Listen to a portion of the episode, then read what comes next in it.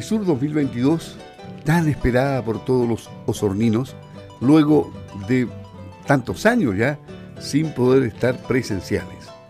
Ese es uno de los temas que nos preocupa esta semana. También la mesa anti-avigiato, la reforma tributaria y la ley de 40 horas. Para hablar de estos temas, conversamos con el director ejecutivo de Sago AG, Cristian Ant. Don Cristian, buenos días. Muy buenos días, Luis. ¿La mesa anti-avigiato ha funcionado realmente como se esperaba? Esta es una mesa ya que se ha hecho tradicional, digamos, de, nuestra provincia, en la cual eh, se ven todos los años las estadísticas, cómo va avanzando y de qué manera se pueden implementar ciertos planes. Y hemos tenido, por el, por el llamado de, de nuestra delegada aquí eh, provincial, la, la mesa antovigiato realizada algunos días atrás, eh, en la cual hemos visto con, respecto a lo que veníamos observando eh, los años 2020, 2021, un aumento con respecto a estos años. Esto era algo más o menos previsible porque la pandemia y las medidas, digamos, de restricción de movimiento, obviamente eh, afectaron a esta forma de, delito que afecta a, los agricultores y ganaderos y eh, estuvo más bajo, pero hoy día se ha ido recuperando y vemos cómo hay zonas particulares, el sector de, de, Puyehue, ¿no es cierto? Eh, y también hacia la zona de Puerto Octay, eh, Río Negro, algo también, Osorno. Eh, hay, un aumento relativo con respecto a, otros años y esto ya es preocupante. Nosotros lo hacíamos ver a la autoridad en algunas reuniones que hemos sostenido con, con ellos, pero ya antes del 18, ¿no es cierto?, sesionó eh, esta mesa con, en conjunto con los servicios, tanto policías de investigación, carabineros, eh, el SAC, por ejemplo, también participa en esto y lo que nosotros hemos dicho también debiera participar el Servicio de Impuestos Internos y eh, el, Servicio de, Salud, ¿no es cierto?, porque en el delito de vigiato, obviamente, se cometen varios, varios delitos, delito contra la propiedad privada, ¿no es cierto? Pero también delitos sanitarios a través de la comercialización de carne, de carne faenada, digamos, en, condiciones que no son adecuadas, y también delito tributario, porque obviamente como son productos de un ilícito, no, no, no, van a dar boleta ni factura, digamos, por, por estos productos. Entonces, en esta eh, nueva eh, mesa se, se, delinearon ciertas cursos de acciones que tienen que ver con fortalecer, ¿no es cierto?, la, persecución y también la prevención por parte de carabineros de, estos delitos y también hacer un llamado a los, agricultores a denunciar eh, estos hechos porque se cree, y siempre se ha postulado, pero es difícil saberlo, que hay una cifra negra importante, quizás mayor a la que se reporta, pero de esta forma, ¿no es cierto?, se hace un flaco favor a la persecución de este delito porque si no hay estadística oficial, parece que el delito fuera menor de lo que realmente es. Por lo tanto, aquí hay un llamado, ya que se nos vienen fiestas importantes a fin de año donde aumenta el consumo de, carne, ¿no es cierto? Y también aumenta, desafortunadamente, eh, este delito, a tomar las precauciones en los predios. Carabineros va a tener un plan eh, más potente, digamos, de, fiscalización, sobre todo en estas, en, estas eh, comunas, ¿no es cierto?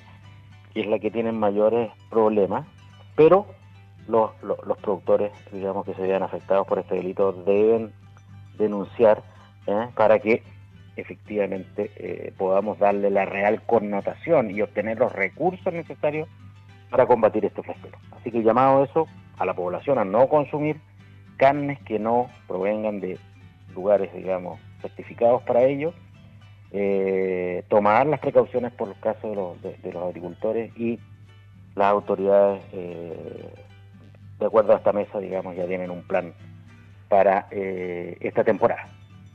¿Y cuáles son los impactos de la reforma tributaria? ¿Cuáles son los temas que más preocupan en esta reforma al sector agrícola? Estas reformas que recién estamos viendo y, analizando, primero, eh, hay una preocupación importante en que ya los últimos cuatro gobiernos, en cada uno de ellos ha habido una reforma tributaria. Entonces, eso es lo primero que desde el punto de vista de los agricultores y empresarios, eh, uno no, no acaba de acostumbrarse a un sistema tributario y ya se lo están cambiando. ¿Ah? Esto es algo que trae obviamente inestabilidad y trae también un freno a la inversión. Entonces es un contrasentido decir, mira, esto va a ser una, una reforma eh, para eh, impulsar el crecimiento económico cuando efectivamente ni siquiera los contadores alcanzan a actualizarse reforma tras reforma tras reforma.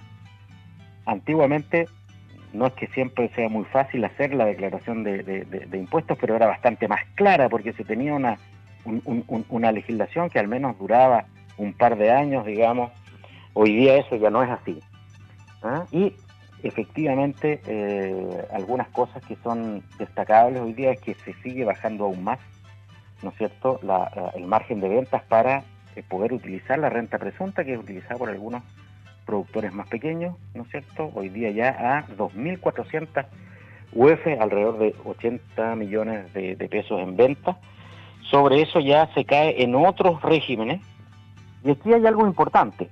Se había logrado ya el 2020 un régimen que para los agricultores, algunos conocerán lo que era antes el 14 TER, en un régimen simplificado, se cambia este por el eh, régimen eh, ProPyme transparente y ProPyme general, ¿no es cierto?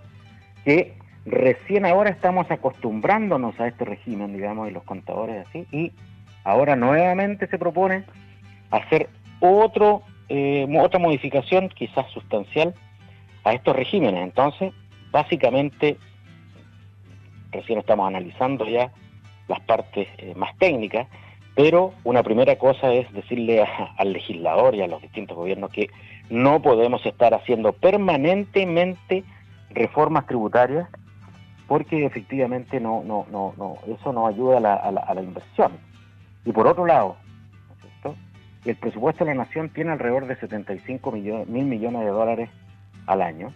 Y hay estimaciones de ciertos organismos que indican que alrededor del 10 al 15% de este presupuesto se malgasta año a año. Eso es alrededor de 10 mil millones de dólares, 12 mil millones de dólares, lo que puede considerarse como prácticamente una reforma tributaria completa, que se podría ahorrar si es que efectivamente los distintos gobiernos apuntan mucho más a mejorar su gestión y aprovechar los recursos que ya se tiene con la considerable ventaja de mejorar desde ese punto de vista el disponible que tienen los propios ciudadanos para hacer inversiones. Y eso sí que es efectivamente un motor para la inversión. Y no estar pensando permanentemente en meter la mano en el bolsillo de cada uno de los contribuyentes, digamos, para obtener más recursos. Obtengamos recursos de hacer mejor la pega. Yo diría que ese es un, es un mensaje, digamos, que los agricultores y empresarios podríamos decir claramente después de, varios años de reformas tributarias, que incluso muchas de ellas no han llegado a buen puerto y no han cumplido ni siquiera con los supuestos que impulsaron estas reformas. Así que hay un punto importante. ¿Y la ley de 40 horas llegó para quedarse? Bueno, eso está todavía discutiéndose y aquí algo que hemos dicho eh, como sector agrícola durante mucho tiempo, la agricultura no es lo mismo que una oficina Santiago, que una industria que abre y cierra para los, fines de semana, los domingos. La agricultura funciona constantemente, funciona con los ciclos naturales de los animales y las plantas, por lo tanto, requiere tener una mirada particularmente especial y no un código laboral que vea a todos los sectores como uno solo. En el sector agrícola, por ejemplo, viendo algunas propuestas, un banco de horas podría ser algo bastante interesante de, explorar porque hay ciertos periodos en el año donde uno, ¿no es cierto?, puede acumular o trabajar eh, horas, eh, menores horas, ¿no es cierto?, por, las condiciones ambientales o, o, como se llama, naturales de, la duración del día, y en otros periodos, por ejemplo, ajustar más eh, con, mayores horas de trabajo, como se utiliza esta flexibilidad laboral en otras partes del mundo. Y acá parece más complejo eh, más rígido también a través de nuestro código eh, laboral y por lo tanto el rígidamente, sí, 40 horas en el sector agrícola, eh, sobre todo que es particularmente un sector de márgenes relativamente más bajos, aumentar el costo, ¿no es cierto?, de la contratación de mano de obra, cuando hoy día, ¿ah? por la escasez de mano de obra, los valores que tienden a pagarse ¿eh? ¿no es cierto?, por, por, por, por la obtención de, de, personal, digamos, son bastante altos y efectivamente no tenemos un problema eh, en, ese sentido de, de, remuneracional, por decirlo así, pero con este tema de las 40 horas podría efectivamente encarecerse, ¿no es cierto?, este recurso y presionar aún más el problema que tenemos con eso. Por lo tanto, el llamado aquí es a mirar el sector agrícola con sus particularidades, ¿no es cierto?, con flexibilidad ¿ah? y no aplicar normas rígidas como, por ejemplo, se utilizan en otras industrias, que es mucho más fácil cumplir cuando hay que, que sé yo, horarios preestablecidos donde abre o cierra la oficina, abre o cierra la fábrica. En el caso de la agricultura siempre permanece abierta, no porque el agricultor lo desea así, sino que son las condiciones naturales en las cuales nosotros nos desenvolvemos. Y son las condiciones donde cuales se producen los alimentos que todos los chilenos consumen diariamente. Bueno, y llegó la tan esperada FISUR 2022, ¿no? La FISUR, para que vayamos calentando motores, eh, es el la próxima semana, el del 17, jueves 17 al 20, domingo 20, pero la idea es ya ir haciendo un, un llamado a la, a la ciudadanía, ¿no es cierto?, de, nuestra provincia, nuestra región y también, por qué no decirlo, el país. Y internacionalmente, recordemos que esta es una feria internacional, a ir dejando esa fecha para visitar nuestra exposición FISUR 2022, ¿no es cierto? Que, reitero, entre el jueves 17 eh, y eh, domingo 20, se va a realizar en el recinto de exposiciones de FISUR, eh, después de la pandemia y varios años que no, no, lo tuvimos, va a haber la exposición tan esperada por parte de los osorninos y, los habitantes de esta zona, de poder ver los animales, de poder ver la maquinaria, ¿no es cierto? La última tecnología es la que se expone en esta feria, es una mirada a lo que viene, ¿no es cierto? Pero también información para el público en general y, poder disfrutar, ¿no es cierto?, de eh, la gastronomía que es tan, es tan importante. Así que haciendo la previa, como se dice, ya que estamos, esta semana es la exposición de la SOFO en Temuco, donde seguramente una delegación de, de la SAGO eh, participaremos en ella y la próxima semana nos toca a nosotros en Fisura. Así que ir calentando motores para que la gente ya lo tenga en el radar, ¿no es cierto?, de que se nos viene FISUR 2022. Bien, don Cristian Ant director ejecutivo de Sago AG, como cada lunes en Radio Sago, conversando de los temas que interesan a la sociedad agrícola y ganadera. Nos encontramos la próxima semana, don Cristian. Muy buenos días. Esperemos que así sea. Muy buena semana, don Ok.